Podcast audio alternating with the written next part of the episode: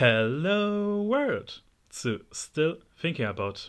Ihr habt es bestimmt schon am Titel der Folge erkannt. Heute haben wir ein sehr, hm, ich würde sagen, riskantes Thema uns ausgesucht, weil es könnte irgendwie zeitaktueller nicht sein, obwohl es diese eine bestimmte Sache tatsächlich schon seit über 800 Jahren gibt. Und zwar für das eine Thema, wie könnte es anders sein, ihr wisst es ja, haben wir uns Verschwörungstheorien ausgesucht. Und für ein so riskantes Thema wollte ich auch einen ebenso großartigen Gast mir extra einladen. Und zwar, dieser Mann hat schon sehr vieles geschaffen. Unter anderem hat er eines der wohl wichtigsten und einflussreichsten Printmagazine des deutschen Videospieljournalismus erschaffen, und zwar die WASD. Und er hat tatsächlich ein Buch sogar noch geschrieben, wo wir sagen können, das hat einen sehr riskanten Titel. Und zwar, es geht um meinen Gast heute, Christian Schiffer. Erstmal, hallo Christian. Hallo Adriano. Bevor ich das sage, also wie gesagt, du hast die WASD gemacht. Darüber müssen wir ganz kurz noch reden. Und zwar für diejenigen, die die WASD nicht kennen, wie würdest du sie ihnen beschreiben? Die WASD ist ein Bookazine eigentlich, also eine Mischung aus Magazin und Buch. Erscheint jedes halbe Jahr und hat immer ein Schwerpunktthema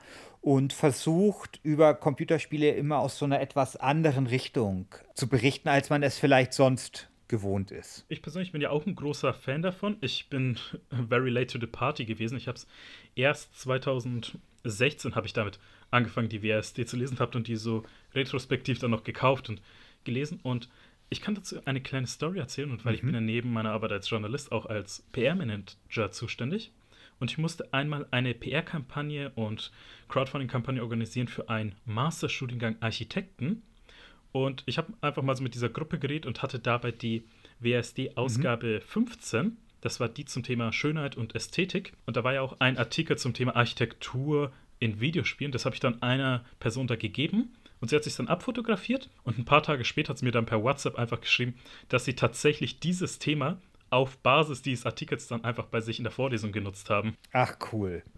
Das freut mich sehr. Das freut mich sehr. Es war auch eine äh, tolle Ausgabe. Also diese Schönheitsausgabe, da würde ich, die würde ich, glaube ich, zu den Top 3 zählen. WASD-Ausgaben. Können wir kurz ein Ranking machen? Was wären deine Top 3 Ausgaben? Also die Todesausgabe war sehr gut, fand ich. Das war die Zehner und genau, dann Schönheit auf jeden Fall. Und dann, es gab, also eine fand ich auch noch ziemlich gut, nämlich Revolution. Wir hatten eine zum Thema Revolution. Das wären so die drei. Einfach für die Leute dann, weil in der Podcast-Beschreibung, ihr findet den Link zur Seite der WASD, wo ihr auch die Ausgaben bestellen könnt. Kann man eigentlich noch alle Ausgaben der WASD bestellen oder ist ab einem bestimmten Punkt gesagt, ihr könnt nur noch diese Ausgaben holen? Nee, äh, man kann tatsächlich alle Ausgaben bestellen. Wir hatten äh, schon mal das Problem, dass die, äh, dass bestimmte Ausgaben vergriffen waren und dann haben wir die nachgedruckt und das ist dann immer auch so eine echt gar nicht so leichte Entscheidung, sich zu überlegen, wie viele man jetzt da nachdruckt, ne? weil äh, das ja dann trotzdem Geld kostet und da muss man viel kalkulieren. Aber ja, es sind alle lieferbar und ich glaube,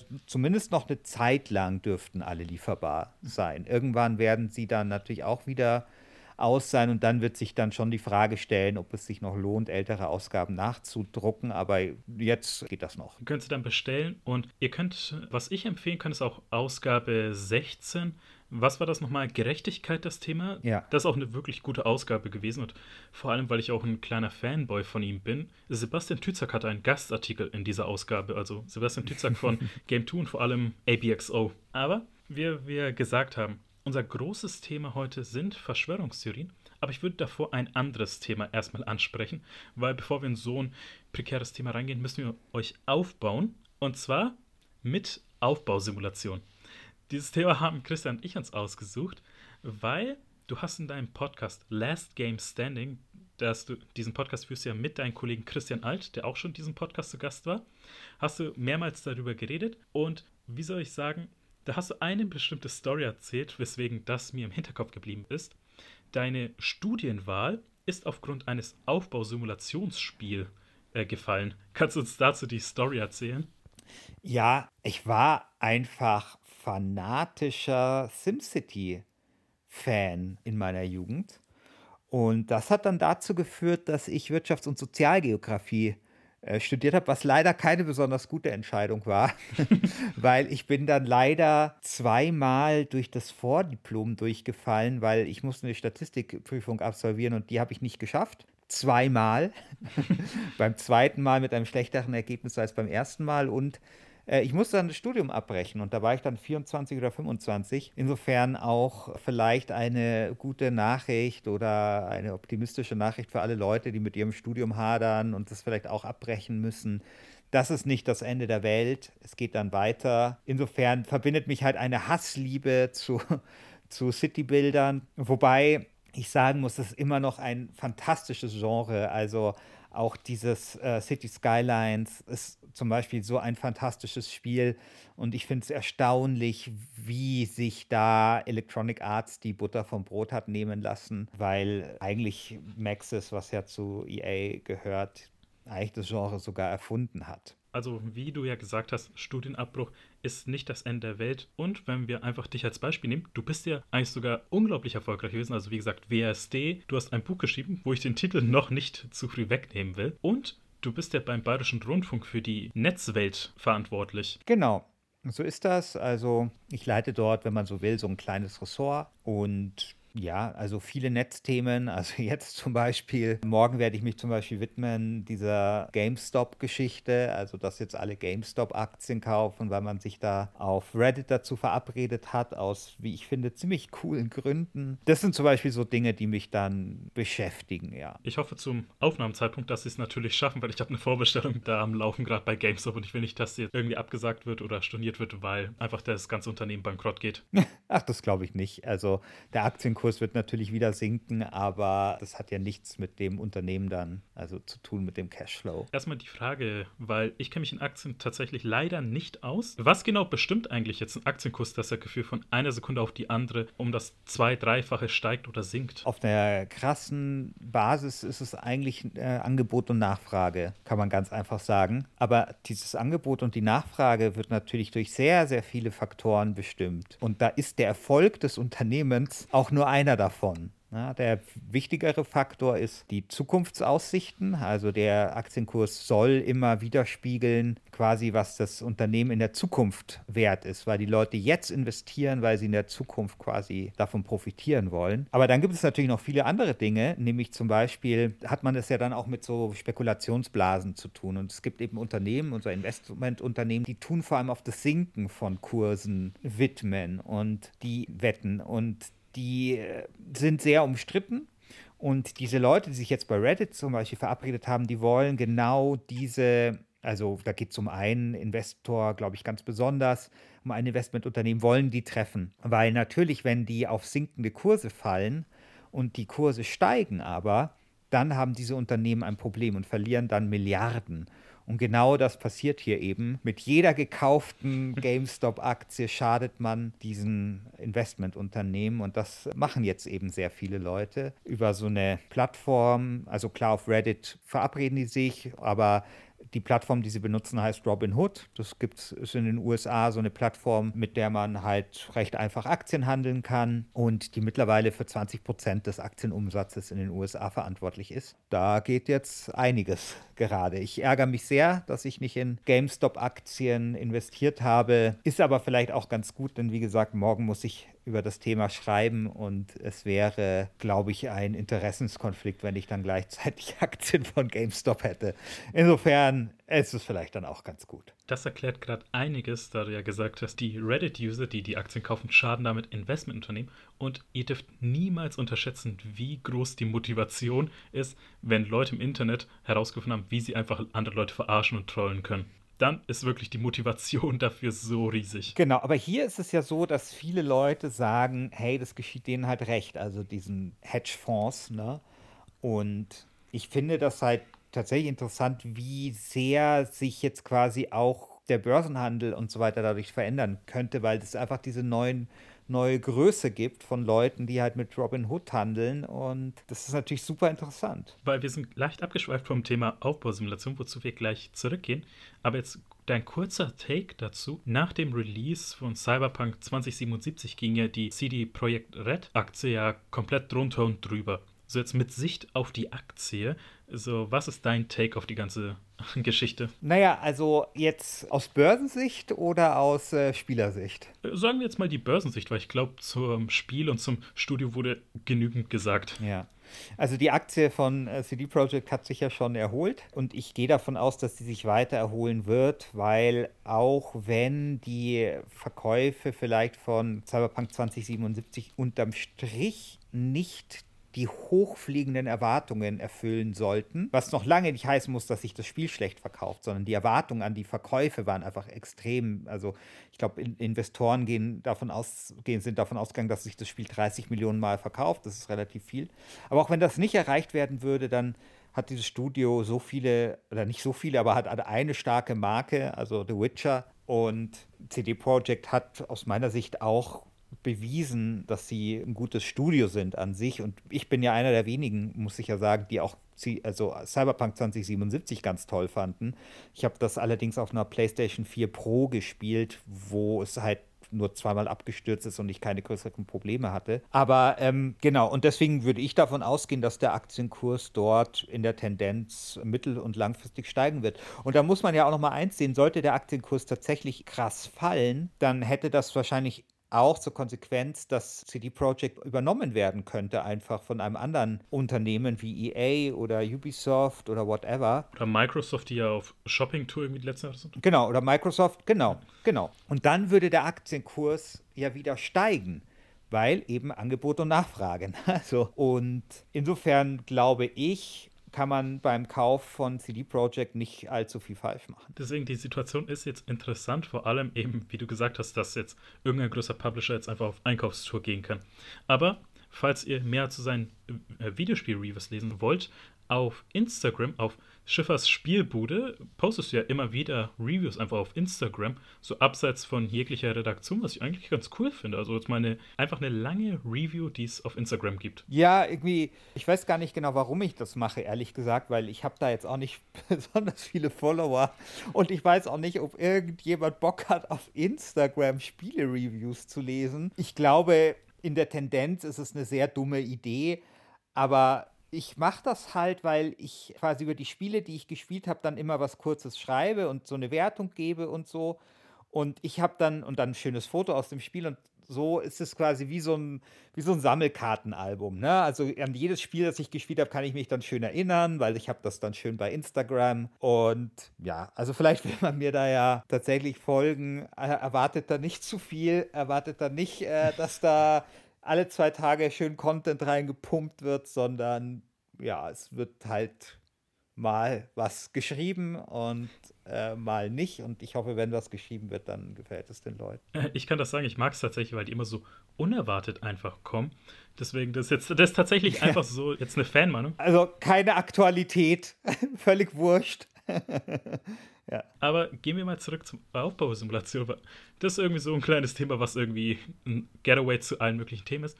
Aber ich würde dich fragen, wenn du diese spielst, hast du eigentlich immer so ein bestimmtes, sagen wir mal, Pattern, was du halt immer machst. Also bei jeder Aufbausimulation hast du so eine Sache, die du in jeder Stadt oder jeder Siedlung, je nachdem welches Setting man hat, immer ausführen willst. Also was ich äh, total cool finde, ist das Aufwerten von Gebäuden oder Straßen. Das kann man ja in vielen, in vielen Aufbausimulationen machen einfach dieses, man klickt irgendwo und plötzlich produziert dieses Gebäude dreimal so viel. Das finde ich das ein erhabenes Gefühl. Und ansonsten muss man ja sagen, es gibt einfach sehr viele unterschiedliche Aufbausimulationen und ein Tropico spielt sich halt ganz anders als ein City Builder oder so. Aber natürlich bin ich jemand, der, wie es ja immer ist, erstmal immer so die Versorgung sicherstellt und dann viel zu viel davon hat. also dieses äh, Ding, man kennt das so, Siedler, okay, klar, die, die Leute müssen irgendwie essen, also baut man ein Weizenfeld und einen Schlachtbetrieb und vielleicht noch die ein oder andere Fischerhütte, weil wenn man zu viele baut, dann wird ja wiederum der Teich überfischt und dann geht das nicht mehr. Und dann macht man das und dann, weil man denkt sich, okay, das ist die Basis quasi von allem, was jetzt hier entsteht. Und plötzlich hat man viel zu viel davon und es verstopft alles und so. Und so, ist es auch bei Tropico. Da, bei Tropico hat ja die schöne Mechanik, wenn es um die Nahrungsmittel geht, dass du quasi Monokulturen verhindern musst. Also Du hast ja Tabak, Ananas, Kautschuk, glaube ich. Oder Tee oder Kaffee. Kaffee hast du auf jeden Fall. Also hat einfach so verschiedene Plantagen, die du bauen kannst. Und wenn du jetzt nur Kaffeeplantagen baust, dann werden die ineffizient, weil quasi der Boden kaputt geht durch die Monokultur. Was ich eine super Mechanik finde. Und dann baust du da halt immer schön dazwischen Bananenplantage, obwohl du die gar nicht brauchst, einfach nur, damit dann die Kaffeeplantagen irgendwie genügen, damit dann der Boden da nicht irgendwie mit Mineralien oder so versorgt wird. Also ich kenne mich jetzt mit den biologischen Details nicht aus aus. Und solche Mechaniken finde ich immer total schön. Also wenn die sich in so ein Aufbauspiel natürlich ein, einfügen. Was ja zum Beispiel auch so ein Moment ist, den glaube ich jeder mal hatte, der City Skylines gespielt hat, ist, wenn man City Skylines spielt und man macht die Wasserversorgung und dann hat man ein Abwasserrohr und denkt, alles ist in Ordnung und dann ist aber das Abwasserrohr über dem, über der Pumpe quasi dieses Wasser in die Stadt pumpt und man stellt dann plötzlich fest, dass alle Leute in der Stadt krank werden und weiß nicht genau warum. Und plötzlich checkt man, ja, weil die halt die ganze Zeit Scheiße saufen. Alter. Und sowas finde ich halt total toll, wenn ein Aufbauspiel nicht nur quasi ist, hey, man muss das auf Effizienz optimieren und man muss irgendwie austarieren, die verschiedenen Gebäude, sondern wenn es genau solche Momente hat, also so, so Aha-Momente, wo man irgendwie plötzlich checkt, ach, guck mal an, ähm, das ist hier also passiert. Und das finde ich, äh, das finde ich wirklich schön. Und äh, ich finde eh äh, Aufbausimulation, da wird ja immer so ein bisschen, wird das ja auch belächelt so als deutsche, deutschestes Genre von allen und was weiß ich. Und ich finde aber, es ist ein absolut tolles Genre. Also ich finde, also Aufbauspiele zu spielen macht so einen Spaß und es gibt so einen großen Variantenreichtum. Also was ich zum Beispiel auch unglaublich gerne gespielt habe, war dieses, jetzt fällt mir der Name nicht ein, äh, wo, wo man das immer so, wo es so kalt war. Äh, Frostpunk. Ja, genau, Frostpunk, ja, genau. Äh, Frostpunk äh, ist zum Beispiel auch so ein Spiel, was ich so gerne gespielt habe und das dann einfach auch so eine interessante Mechanik hat mit der Wärme. Also, dass du dir denkst, okay, du schickst sie jetzt da los und die sollen jetzt mal schön Kohle abbauen und dann müssen die da durch den Schnee äh, stiefeln und plötzlich werden alle krank und du weißt dann, okay, ist keine gute Idee. Du musst dir da was Besseres überlegen. Und du hast ja dann in der Mitte von Frostpunk, äh, diese Stadt wird ja konzentrisch angeordnet, um so einen Kolben herum, um so einen Ofen. Und der muss immer mit Kohle versorgt werden. Und den kannst du dann auch über äh, overclocken und so. Und dann brennt der so nach und der, dieser blöde Ofen muss halt immer laufen. Und das ist halt auch so eine super Mechanik, weil manchmal wird das Wetter schöner oder besser. Und dann ist mir halt gekommen, ja, okay, also wenn es jetzt, sagen wir mal, nur minus 20 Grad hat, dann kann ich den vielleicht auch mal ausschalten, dann spare ich auch mal Kohle und so. Und das sagt dir das Spiel nicht. Also da gibt es kein Tutorial, sondern da denkst du dir irgendwann, der ist ja eigentlich logisch, ja. Muss jetzt nicht durchgeheizt werden. Da sollen die Leute sich mal lieber drei Mäntel übereinander ziehen bei minus 20 Grad. Wir haben, wir haben, wir haben einfach zu wenig Kohle und die können wir uns da jetzt einsparen. Und solche Sachen finde ich halt dann immer schön. Du hast ja schon erwähnt, eben bei den Aufbausimulationen, also es gibt ja bei Aufbausimulationen jetzt, dass es eine Story gibt, ist nicht die Norm. Aber ihr spielt euch ja quasi eure eigene Story, das nennt man Emergent Storytelling. Und das mag ich an solchen Spielen, dass man sich eigentlich seine eigene Story schafft. So, ob man jetzt irgendwie jetzt bei Dings, äh, Frostpunk dann sagt, okay, ich will jetzt einen gefühlten Monarch werden und dann, das kann man jetzt halt sogar machen, Kinderarbeit einführen.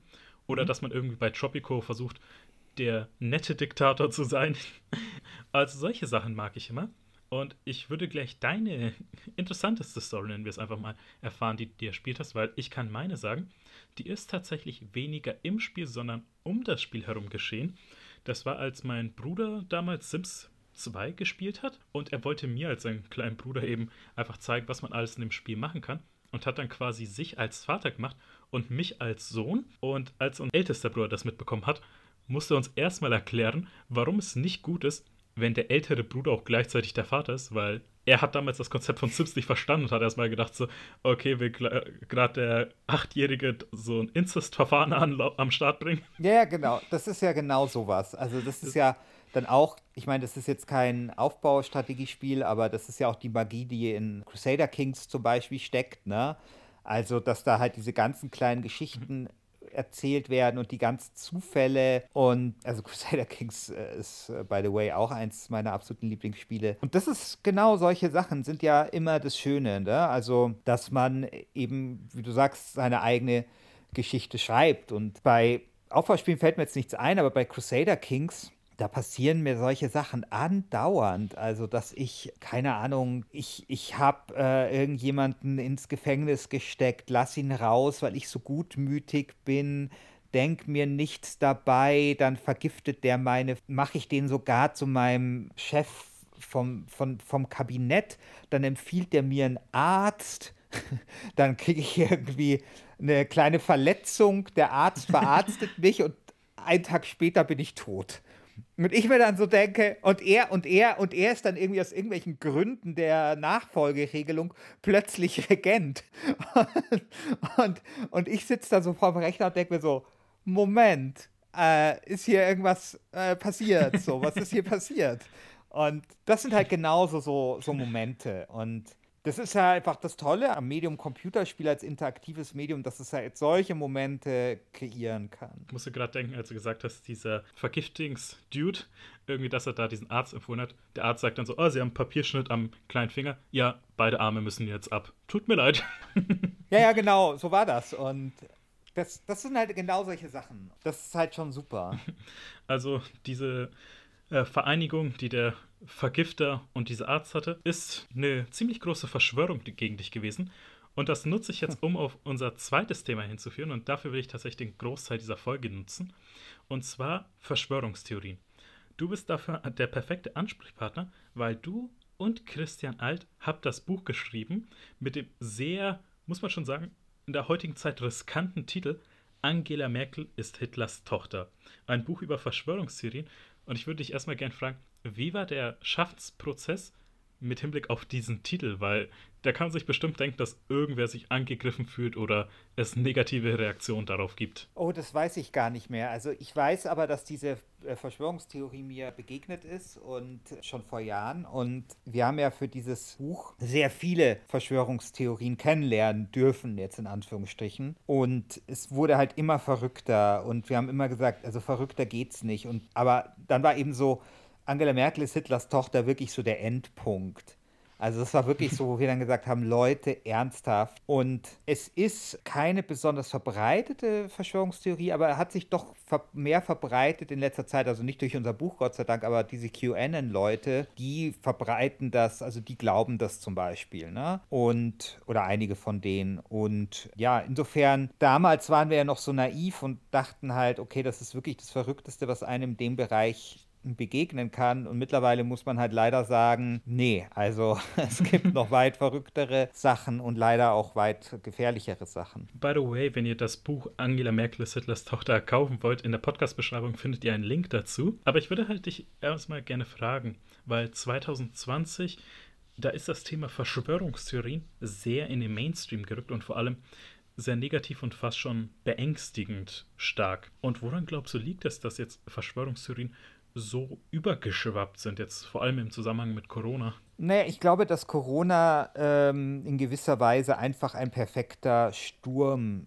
ist. Also es gibt ja einfach sehr viele psychologische Mechanismen, die dazu führen, dass wir Verschwörungstheorien gerne glauben. Ne? Und dazu gehört zum Beispiel, dass ja, so bei Krisen wir uns Erklärungen suchen, um das Ganze zu verstehen. Und da helfen natürlich Verschwörungstheorien immer, weil die bieten dir natürlich immer eine Erklärung an. Und ich meine, Corona ist halt ein Ereignis, das hat uns alle sehr beschäftigt. Das ist so das eine. Dann das zweite ist dann, dass Verschwörungstheorien immer die bessere Geschichte erzählen. Die Geschichte, wonach Bill Gates Corona unter uns gebracht hat, um irgendwie noch mehr Geld zu verdienen, die ist natürlich sehr viel besser als die Geschichte, wonach Corona dadurch ausgebrochen ist, weil ein Virus auch vom Tier auf den Menschen übergesprungen ist. Und das sind halt zum Beispiel zwei Faktoren. Und hinzu kommt natürlich, dass so Verschwörungstheorien, da kann man dann auch immer mit dem Finger auf Leute zeigen, eben auf Bill Gates oder wen auch immer, die dafür verantwortlich sein sollen. Das ist natürlich auch gut in Anführungsstrichen. Also also für, für Leute, die so ein bisschen populistisch veranlagt sind, dann ist es halt einfach so, dass wir als Menschen ja Mustererkenner sind. Also wir sehen gerne Verbindungen und das hat uns sehr viel gebracht in der Evolutionsgeschichte. Aber das kann natürlich irgendwie auch zu Fehlschlüssen führen und wir tun uns dann schwer mit Zufällen umzugehen oder mit Dingen, die wir nicht verstehen oder nicht durchschauen. Und da passt das natürlich auch sehr gut mit Corona, weil ja, das füllt halt quasi alle diese Leerstellen aus und man kann fröhlich Verbindungen ziehen, wenn es dort 5G ist und dort Corona ansteigt, dann muss das ja was miteinander zu tun haben und lauter solche Sachen. Und dann ist halt in dem speziellen Fall Corona auch noch, kommt noch eine Sache hinzu, nämlich es ist ein Gesundheitsthema und Gesundheitsthemen sind immer beliebt, also beliebte Themen für Verschwörungstheorien. Also es gab ja auch schon Verschwörungstheorien zum AIDS-Virus oder die Chemtrail-Verschwörungstheorie ist ja auch eine, die mit, mit der Gesundheit zu tun hat, mit der eigenen. Oder die Impfverschwörung, die es ja auch schon vor Corona gab. Auch das ist ein Gesundheitsthema, weil das eben auch was Emotionalisierendes an sich hat. Ne? Und das kommt halt da alles zusammen bei Corona. Da muss ich eine Sache sagen, weil ich weiß, Corona ist ein sehr schlimmes Thema. Und wir sind jetzt mit der Impfung schon auf dem Weg in Richtung Ende. Muss ich eine kleine Story erzählen, und zwar von einer Freundin, die, wo ich sage, geiler Joke, aber du bist auch gewisserweise ein Arschloch, weil sie ist sehr technikaffin aber arbeitet halt im Gesundheitssektor. Sie ist Altenpflegerin und hat die Impfung schon bekommen. Aber sie hat sich tatsächlich in der Hand, also zwischen Daumen und Zeigefinger, einen NFC-Chip implantieren lassen. Weil sie, das mhm. heißt, sie kann einfach die Hand hinhalten an irgendein Gerät und dann kann sie damit quasi bezahlen. Und es war, sie hat vor kurzem mal was eingekauft, als ich mit ihr da war. Anstatt die Karte rauszuholen, hält sie einfach die Hand so an das Gerät und meint dann so, ah, die Impfung hat ja anscheinend wirklich gewirkt.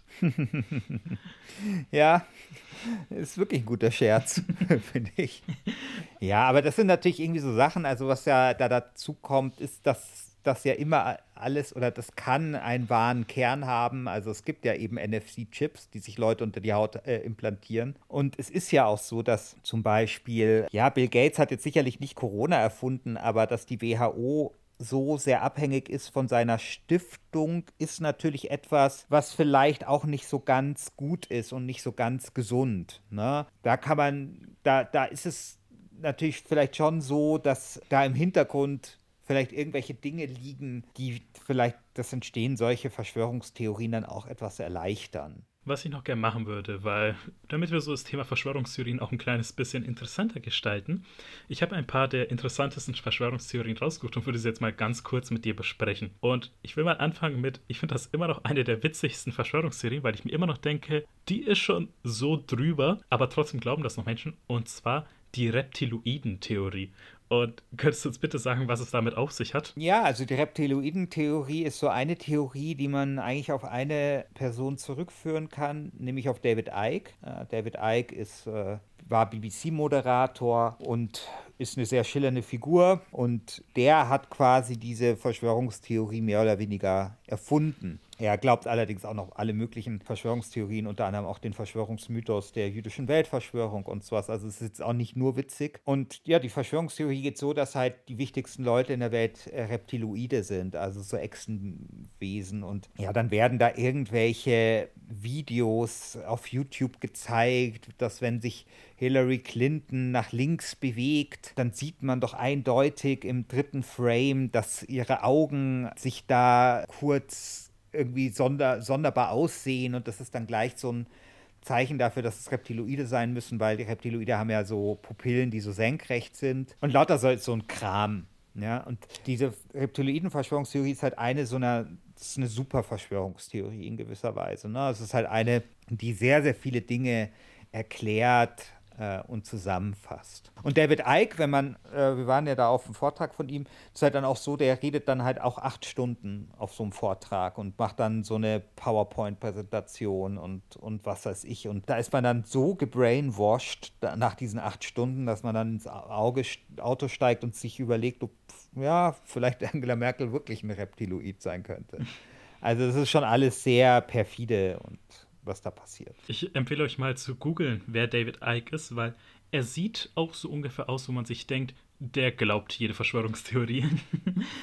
Aber äh, jetzt mit einem zugekniffenen Auge einfach gefragt, wenn du glaubst, eine Person wäre ein Reptiloid, bei welcher wärst du am wenigsten überrascht, wenn es rauskommt? Bei Peter Thiel. Wer ist das? Also, weil der Name sagt mir gerade nichts. Das ist so ein Investor, ich glaube Facebook-Investor, sehr umstrittene Person. Und Peter Thiel ist unter anderem jemand, der sich ja das Blut junger Leute, junger Männer spritzen lässt, weil er glaubt, das würde, äh, sei gesund oder würde ihm äh, ewige Jugend bescheren. Und ja, Peter Thiel. Also meinst du damit das Adrenochrom-Stuff? Also was manche Leute glauben, oder macht er das wirklich so im Sinne von einer Bluttransplantation? Ja, ja, also das, äh, also das Interessante ist, dass dieses, äh, ich kann das nie aussprechen, Adenochrom, wie heißt das nochmal? Adrenochrom. Adrenochrom, ja, ja, das, das ist natürlich völliger Unsinn, aber es gibt eben tatsächlich äh, Leute, die sich das Blut junger Männer spritzen. Also auch hier haben wir quasi irgendwie unter diesem ganzen Gedankengebäude irgendetwas, was so ein kleiner wahrer Kern ist. Wobei, ich glaube, Adrenochrom, klar, das ist das Blut von Kindern, aber eigentlich ist Adenochrom, glaube ich, ja irgendein Enzym oder sowas, was man daraus gewinnt, soweit ich weiß. Aber ich, war, ich kann da auch nicht mehr folgen, ehrlich gesagt.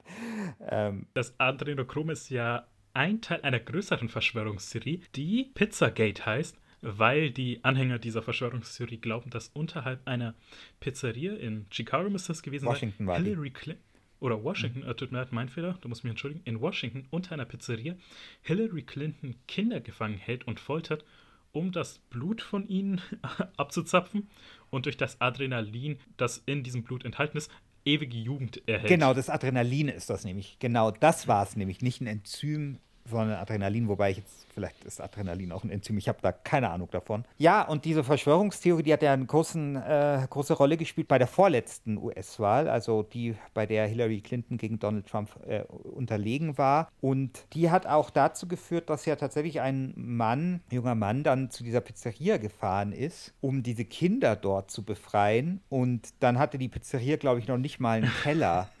Und er hat da, glaube ich, rumgeschossen, hat aber niemanden verletzt und ist dann zu vier Jahren Knast verurteilt worden. Also das ist schon eine sehr üble Sache. Da würde ich zur nächsten übergehen. Und zwar, da ist, muss man auch sagen, das ist ja auch so im Zuge der ganzen Corona-Verschwörungstheorien oft aufgekommen. Und zwar der Deep State. Deep State sagt ja, dass es eigentlich eine geheime Weltregierung gibt, wenn ich mich nicht irre, oder? Nee, das ist die äh, New World Order. Also die, N die NWO ist, ist quasi die geheime Weltregierung. Muss ich kurz sagen, bei New World Order, ich muss immer an die WCW, also die Wrestling Promotion, die Ende der, Zeit, die Ende der 2000er zu Ende ging, denken, weil da gab es ja mit Hulk Hogan tatsächlich sogar äh, die Wrestling-Gruppierung New World Order. Genau, und ja, die New World Order, der Aluhütte ist halt eben so eine Weltregierung und das vermischt sich dann natürlich mit der Vorstellung einer jüdischen Weltverschwörung und dann gibt es da die, die Bilderberger, also es gibt so die Bilderberger Konferenz in der Realität, wo sich Politiker treffen, um damit zu plauschen.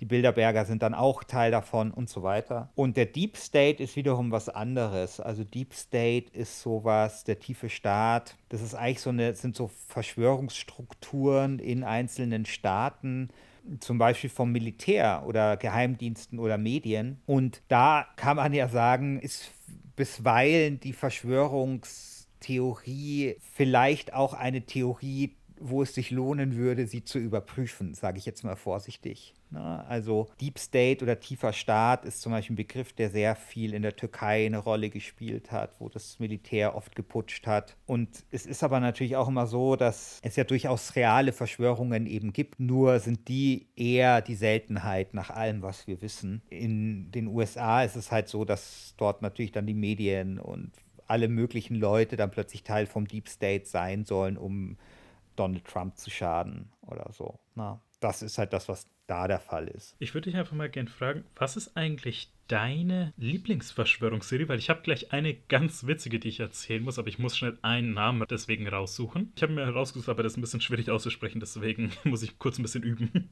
Ja, ich, so eine richtige Lieblingsverschwörungstheorie habe ich eigentlich nicht. Ich finde Bielefeld immer noch ganz witzig. Also, dass, äh, dass Bielefeld nicht existieren soll. Das finde ich halt eine schöne Verschwörungstheorie, weil die tut niemandem weh, die ist nicht besonders gefährlich, die ist halt einfach äh, ein bisschen versponnen und das ist doch in Ordnung. Ich habe es rausgesucht, weil diese Verschwörungstheorie, ich bin ehrlich, ich würde sie mir wünschen, dass sie wahr ist. Und zwar, es gab mal einen Politiker namens Adlai Stevenson, der Gouverneur von Illinois war, dem US-Staat. Und er ist irgendwann gestorben und er hat gesagt, ja, bevor ich sterbe, bevor ich eben, äh, oder bevor ich weggehe, also hat beides gesagt, würde ich eher anfangen, große bunte Schals zu tragen und zu jonglieren. Daraufhin ist tatsächlich die sehr weit verbreitete Verschwörungstheorie aufkommt, dass er aus dem Leben in das Videospiel Final Fantasy VI irgendwie übergegangen ist mit seiner, mit seiner Präsenz und der versteckte Charakter Gogo ist, der ja ein Pantomime in dem Spiel ist. Ach krass, habe ich noch nie gehört, ehrlich gesagt. Ich schicke dir dann gleich den Link, aber ich finde es halt so witzig, dass man sich denkt, okay, nur weil einer sagt, er will dann große bunte Schals tragen und anfangen zu jonglieren, dass er irgendwie seine, wie soll man sagen, seine Präsenz, sein äh, Verstand irgendwie in ein Videospiel übertragen hat. In einem Jahr, wo es noch Pixeloptik eigentlich gab, wo 16-Bit das Maximum der Grafik war. da denke ich mir so, oh, Bewusstsein übertragen, es ist vielleicht ein paar Jahrzehnte zu früh. Aber weil ich großer Final Fantasy-Fan bin, finde ich halt so geil. Aber wir kommen halt jetzt so langsam Richtung Schluss. Wir haben eine sehr teilte Folge uns vorgenommen. Äh, beim Thema Verschwörungstheorien will ich noch eine Sache sagen, die ich super witzig finde, weil die ist mit der Corona-Pandemie auch ausgebrochen. Und zwar sind ja ein paar Stars, wie soll man sagen, auf die andere Seite gesprungen. Und darunter ja auch Attila Hildmann, der ja eigentlich ganz normaler Koch war. Und es war so, ich wollte Ende letzten Jahres tatsächlich mal ins Pergamentmuseum in Berlin gehen, weil meine Freundin mir das empfohlen hat. Und wie ich erfahren habe, ist laut den Verschwörungstheoretikern, wo auch Attila Hildmann äh, starker Anhänger ist, irgendein Ausstellungsstück, laut denen das Tor zur Hölle, was kein Schatz. Und einer dieser Anhänger ist dann irgendwann mal eingestiegen ins Museum und hat dieses Tor, angeblich Tor, mit irgendeiner Flüssigkeit mhm. beworf, beworfen.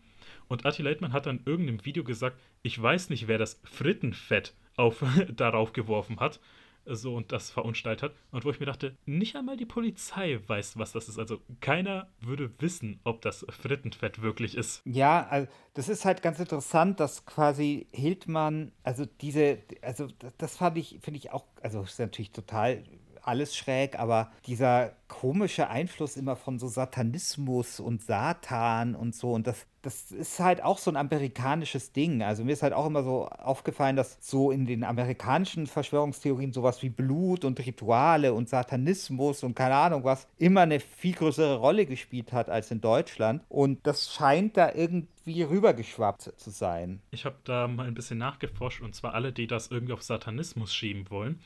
Ähm, tatsächlich ist Satanismus mehr so die Regel Anarchie shiften und so ziemlich Sex mit allem haben, was sich bewegt. Plagen gehen tatsächlich mehr so auf die andere Richtung der Religion ja, ja. hin. Also in der Bibel wird sehr oft von Plagen erzählt, die Gott verursacht hat. Genau, also das ist ja, also völliger Humbug, aber das ist ja irgendwie alles völliger Humbug. Das ist ja nur, nur eine spezielle Form. also dieses dieser Glaube da, dass irgendwelche Dinge satanistischen Ursprungs seien. Also, naja. Für logisch denkende Menschen sind Verschwörungstheorien ganz unterhaltsam und ich hoffe, diese Folge war unterhaltsam für euch. Aber bevor wir zum Ende kommen, Christian, wir haben bei Still Thinking About eine Tradition. Und zwar am Ende jeder Folge dürfen die Gäste den ZuhörerInnen und mir eine Hausaufgabe in Form eines Videospiels, eines Filmes, einer Serie aufgeben, wozu ich eine Special-Folge machen werde. Und ich würde dich fragen, hast du eine Hausaufgabe für die ZuhörerInnen von Still Thinking About? Mm, spielt Frostpunk. Das ist eine gute Hausaufgabe. Dazu kann ich auch die Spezialfolge empfehlen, die ich zur Folge mit Dr. Linda Breitlauch gemacht habe, weil sie hat Frostpunk auch als Hausaufgabe oh, okay. empfohlen. Deswegen, das Spiel ist tatsächlich sehr gut, wenn es zwei Größen aus der deutschen Videospielwelt, kann man sagen, weil für alle da draußen, die nicht wissen, wer sie ist, sie ist Dozentin auf dem Bereich Interactive Media Storytelling. Deswegen würde ich aber noch eine Sache dich bitten, und zwar, bevor wir jetzt zum Ende kommen, ich würde dir die letzten Worte dieser Folge überlassen. Was hast du an unsere ZuhörerInnen zu sagen? Ähm, es gibt ja diesen Spruch, die Wahrheit ist irgendwo da draußen. Und denkt doch mal drüber nach, ob das wirklich so ist oder ob vielleicht doch nur der Wahn irgendwo da draußen ist. Vor allem in Zeiten von Corona besser zu Hause bleiben. Genau. Und Akte X schauen. Genau. Vielen Dank, Christian, dass du dir die Zeit dafür genommen hast. Wir hatten ein bisschen Zeitdruck. Es war eine teitere Folge, aber umso interessanter war es. Wir haben vieles erfahren. Zum einen, wie Aktien funktionieren, wie du zu deinem Studiengang gekommen bist und wie Verschwörungstheorien eigentlich funktionieren, was damit auf sich hat und ein paar sogar neue und ganz witzige haben wir erfahren. Ja, hat mich sehr gefreut. Vielen Dank für die Einladung. Mich hat es vor allem gefreut und ich habe zu danken. Ich hoffe, ihr hattet Spaß und ich kann nichts anderes sagen außer Goodbye and Good Night.